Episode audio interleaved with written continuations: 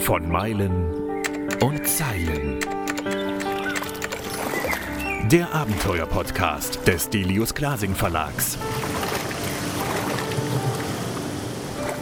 Mit Schriftsteller und Globetrotter Tim Kruse. Ich behaupte mal, jeder Segler in Deutschland hat ein Buch von Wilfried Erdmann im Regal stehen. Der Mann hat alles erlebt, was es da draußen auf den sieben Weltmeeren zu erleben gibt. Und ganz nebenbei mehr als 20 Bücher geschrieben. Jetzt kommt Ich bin auf See raus. Für mich ist das sowas wie die Essenz seiner Bücher. Herr Erdmann, ich habe es eben schon gesagt, Sie sind mir ein großes Idol. Ohne Sie hätte ich meine Abenteuer sicherlich nicht erlebt. Sie werden dieses Jahr 80, unglaublicherweise. Ist das jetzt Ihr letztes Buch oder sagen Sie, nö, ich bin doch noch fit, ich schreibe noch ein paar? Puh, die stellen gleich eine Frage. Also, ich schreibe eigentlich recht gerne, weil ich lebe ja davon und äh, freue mich über Ihre Worte, dass Sie so begeistert sind. 20 kommt sehr selten, dass einer sagt, 20 Stück habe ich schon gesehen und das stimmt tatsächlich. Ich bin schon ein Stück drüber, aber immerhin. Naja, ich werde versuchen, gesund zu bleiben und hier rauszukommen aus diesem Corona-Dilemma und dann werde ich mal weitersehen. Sie sind berühmt geworden, als Sie Mitte der 60er ohne große Vorkenntnisse in Ihr Boot gestiegen sind, um die Welt gesegelt sind und nach einer Weltumrundung in Deutschland wieder ankamen und gesagt haben, als Sie gefragt wurden, wo kommst du denn her, da haben Sie gesagt, ich bin gerade um die Welt gesegelt und Ihnen glaubte keiner. Wie hat man denn dann eigentlich rausgefunden, dass Sie es doch gemacht haben? An den Algen, die Sie aus der Südsee mitgeschleppt haben? Ja, wenn sich an die Algen auch noch erinnern, tatsächlich, das war ein Grund. Äh, das Biologische Institut in äh, Helgoland hat tatsächlich Proben genommen und die meinten, das käme aus der Südsee. Aber es war natürlich nicht so, ich kam ja nur aus Kapstadt, denn äh, am Kurs äh, in die Südsee, da war ich mehr, mehrfach äh, aus dem Wasser, denn ich hatte ja ein Holzboot und das war das, der Hauptgrund des äh, Misstrauens. Mein Boot war ja nur sieben Meter lang und, äh, und dann gab es dann die Experten in, Cuxhaven, die gleich sagten, damit, nein, damit kann er nicht um die Welt sei, gewesen sein. Aber ich habe es tatsächlich gemacht. Und geholfen hat mir auch mein Logbuch. Ich habe sehr gut Logbuch geführt, darin auch die Klarierung der jeweiligen Häfen mit eingeklebt. Also das war dann nachher doch leicht, aber es hat, haftet doch sehr an, an meinen Reisen, dass ich die erste Reise so ohne jemandem Bescheid zu sagen oder überhaupt in Kenntnis zu setzen, gemacht habe. Das ist auch von heute aus gesehen total verrückt.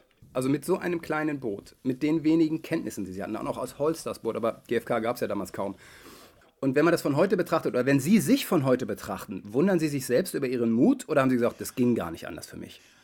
Na, ich hatte schon äh, auf dem ersten Teil äh, starke Probleme mit den Kenntnissen. Da hapert es, aber zum Glück fand ich mich mit dem Meer in Verbindung, also sehr, hat mir sehr gefallen. Also mir war es nicht langweilig, also es war, jeder Tag war irgendwie ein Erlebnis. Und vor allen Dingen hatte ich dann auch mit der Navigation, die war ja noch mechanisch so richtig mit Sextant und äh, Uhr und so zu bewältigen und die klappte nicht ganz so. Und äh, da war ich froh, dass ich den Atlantik gepackt habe überhaupt und nicht kollidierte mit den Inseln, denn ich war in der Bedouille, ich wusste nicht, wie weit es ist, wie viele Meilen sind das noch. Ich kannte nur die Breite und nicht die Länge. Und da zitterte ich, da zweifelte ich schon etwas daran.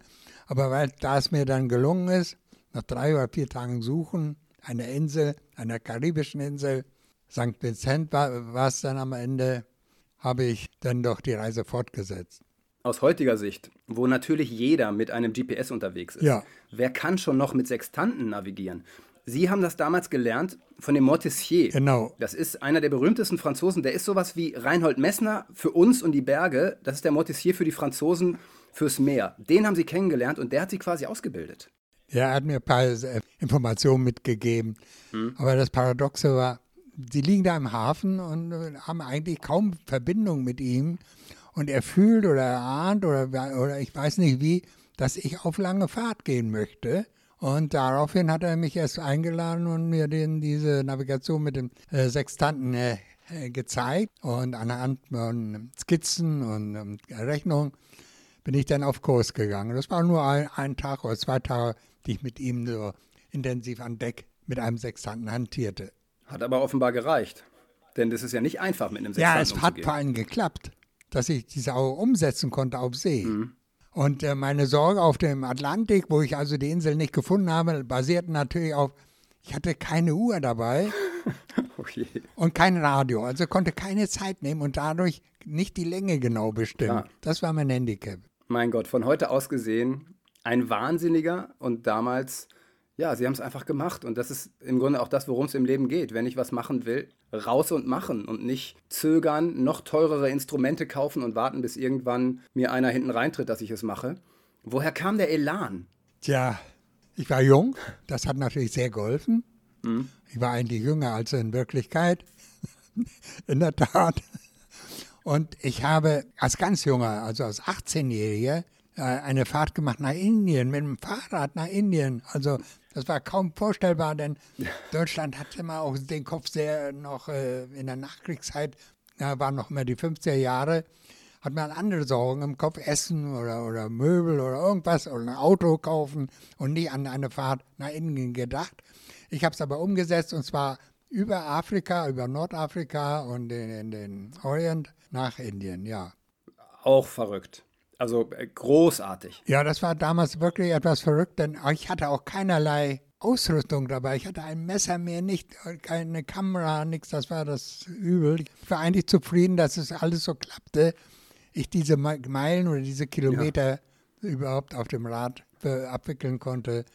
Da reiste auch kein Mensch. Ich habe einen Deutschen getroffen auf diese je ein Jahr lange Fahrt vom Sauerland bis nach Indien, ja. Einen einzigen. Das ist wirklich verrückt. War halt auch eine ganz andere Welt. Damals hatte man natürlich das Reisen gar nicht im Kopf, sondern musste sich irgendwie erholen von dieser Zerstörung des Weltkriegs.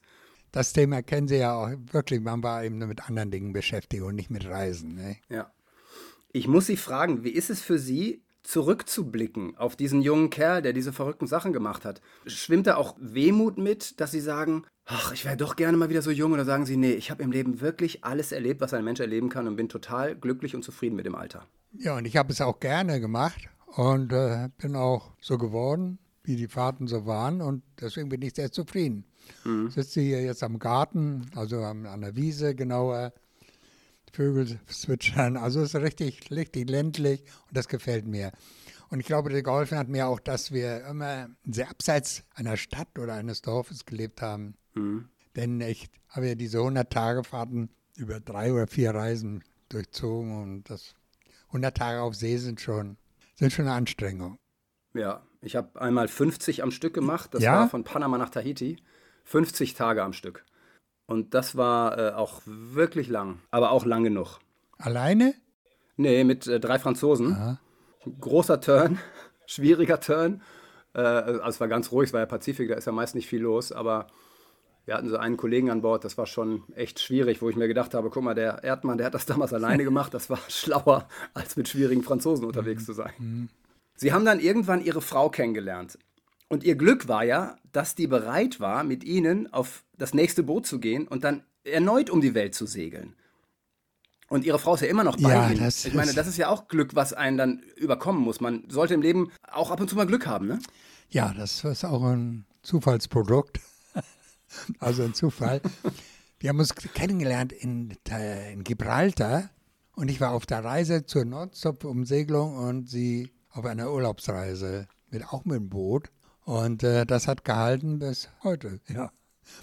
Allerdings äh, war sie die erste, die sich gemeldet hat, nachdem ich in Helgoland angekommen bin, von der Reise, von der Sie sprachen, von der ersten Weltumsegelung. Und das hat gleich geklebt. Und sie kam mit einem Flieger noch für die Meilen von Cuxhaven nach Hamburg. Da war sie mit an Bord. Und sie hat mir da sehr geholfen, denn ich war ziemlich perplex auf, aufgrund der Berichte in den Zeitungen und überall war, war es ja publik, dass ich die Fahrt vielleicht nicht gemacht hatte. Und sie hat mich da sehr stark vertreten. Und vor allen Dingen war sie sehr, sehr wortgewandt, was ich damals nicht so war, weil äh, ich war über 100 Tage auf See, da bleibt das manchmal etwas haften. Und so ist das auch heute noch. Sie haben dann nach dieser Tour mit ihrer Frau irgendwann wieder angefangen, einhand zu segeln und sind dann nochmal alleine um die Welt und zwar einmal mit den Winden und sogar Ja. einmal gegen die Winde.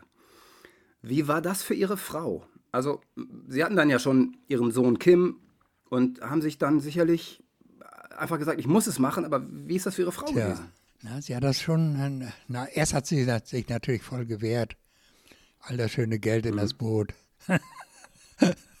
ja, das kommt auch dazu. Nicht? Damals habe ich fast alles selbst bezahlt. Die ersten Reisen sowieso, was heute gar nicht mehr so üblich ist. Sie hat sogar noch das Boot ausgewählt, also die, die Konstruktion. Mhm. Und das hat mir sehr geholfen. Das Boot sah optisch sehr schön und, und segelte dann auch gleich gut, als wir einen kleinen Probeschlag hier in der Kieler Förde machten. Und dann bin ich schon los, praktisch einige Wochen nach der Fertigstellung auf diese Nonstop von Kiel nach Kiel. Und das war dann auch die Reise, mhm. die Reise meines Lebens, würde ich sagen. Denn von Kiel aus, da war auch alles dabei. Sie kennen die, die Gegend hier. Dann kommt die Nordsee, mhm. der Englische Kanal, da sind sie schon groggy, wenn sie die Biskaya erreichen und dann kommt noch wieder Wetter. Ja. Und dann endlich wird das Wetter etwas schöner und die Fahrt wird ein Genuss. Also das ist ein Stück, mhm. was wir Deutsche ja immer vor uns haben. Die offene See zu erreichen ist ja. doch manchmal eine harte Stange. Sie haben, also ich habe die Biskaya zweimal erlebt, äh, schrecklich. Ich habe wirklich, habe auch ähm, einmal äh, erlebt, wie Menschen untergegangen sind, äh, auch gestorben sind, mehrere französische Fischer, weil die von einem Frachter ja. gerammt wurden. Das war ganz schlimm, diese, diese Mayday-Rufe zu hören. Ja, da haben sie alles ähm, auf der Fahrt. Also erstmal durch die Nordsee, die äh, Seezeichen, die Schifffahrt, Sandbänke ja. und ach, und Gegenwind, also Gegenstrom meine ich. Oder die, überhaupt die Tide. Ganz ja, harsch, ganz harsch da drin. Hm. Und Sie haben einmal auch einen echt schlimmen Sturm in der Biskaya mit Ihrer Frau erlebt, wo Sie dachten, das könnte auch das Ende sein.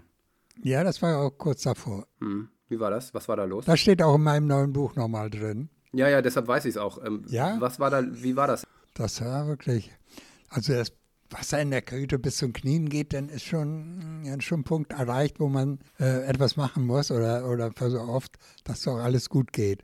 Denn so mhm. weit war es.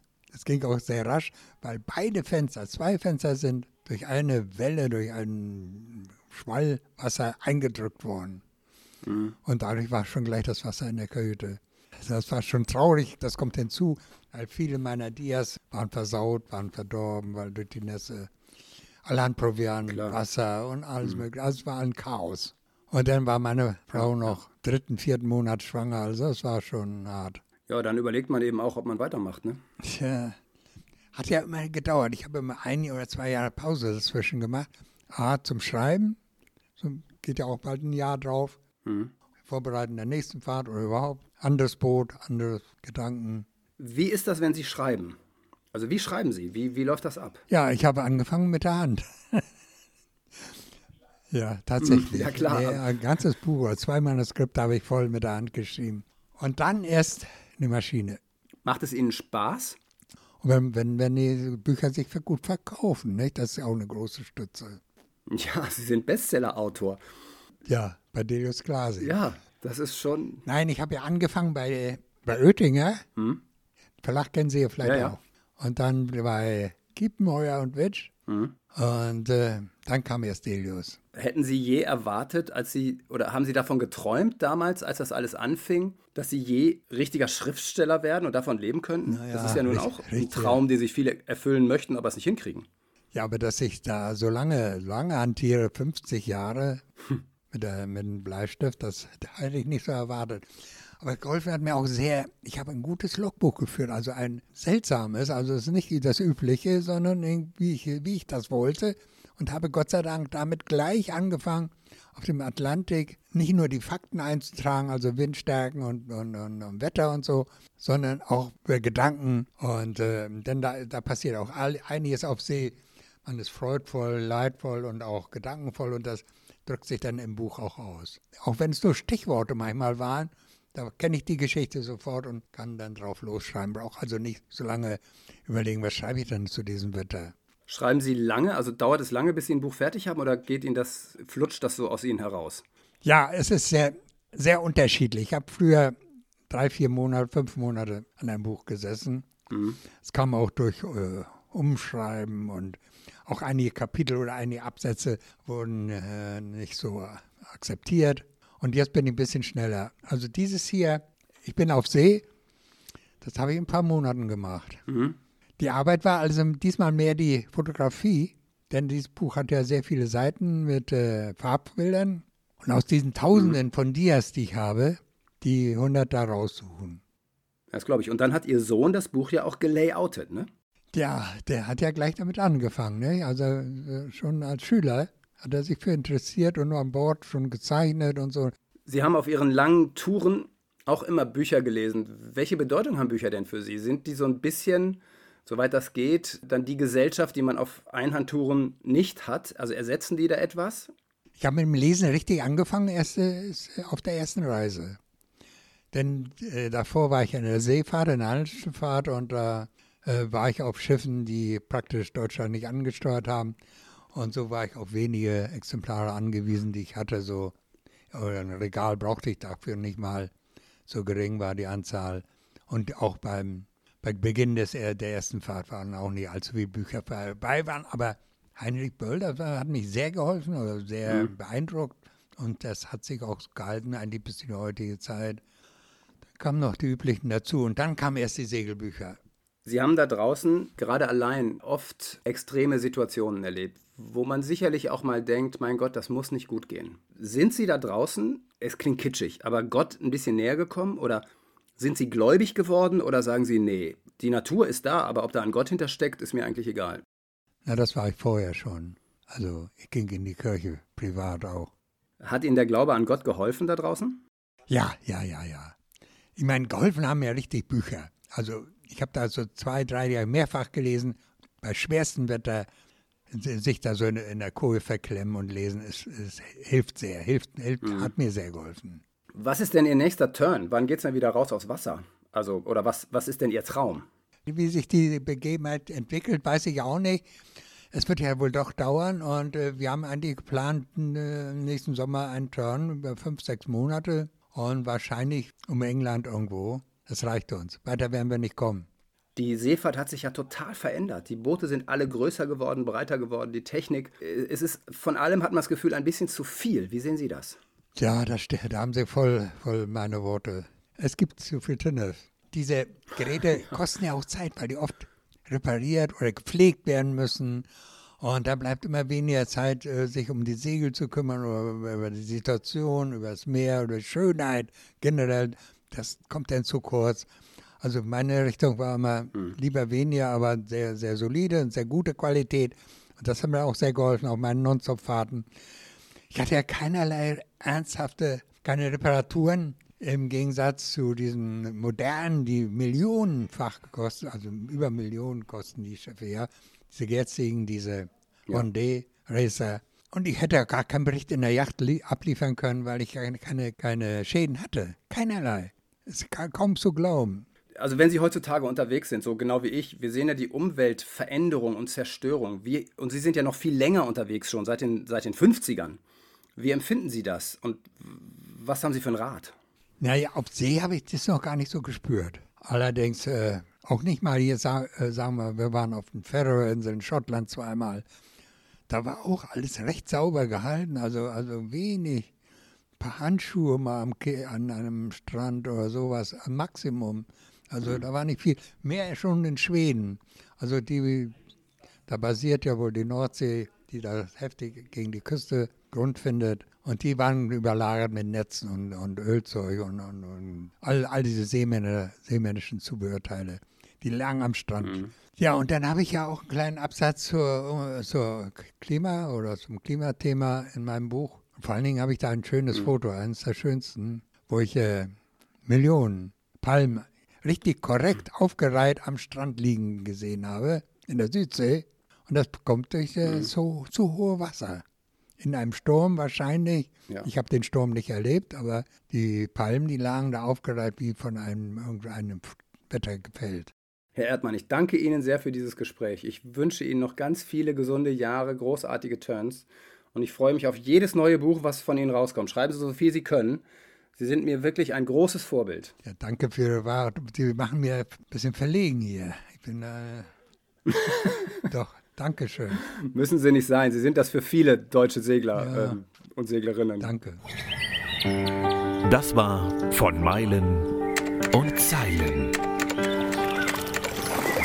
Der Abenteuer-Podcast des Delius Glasing Verlags.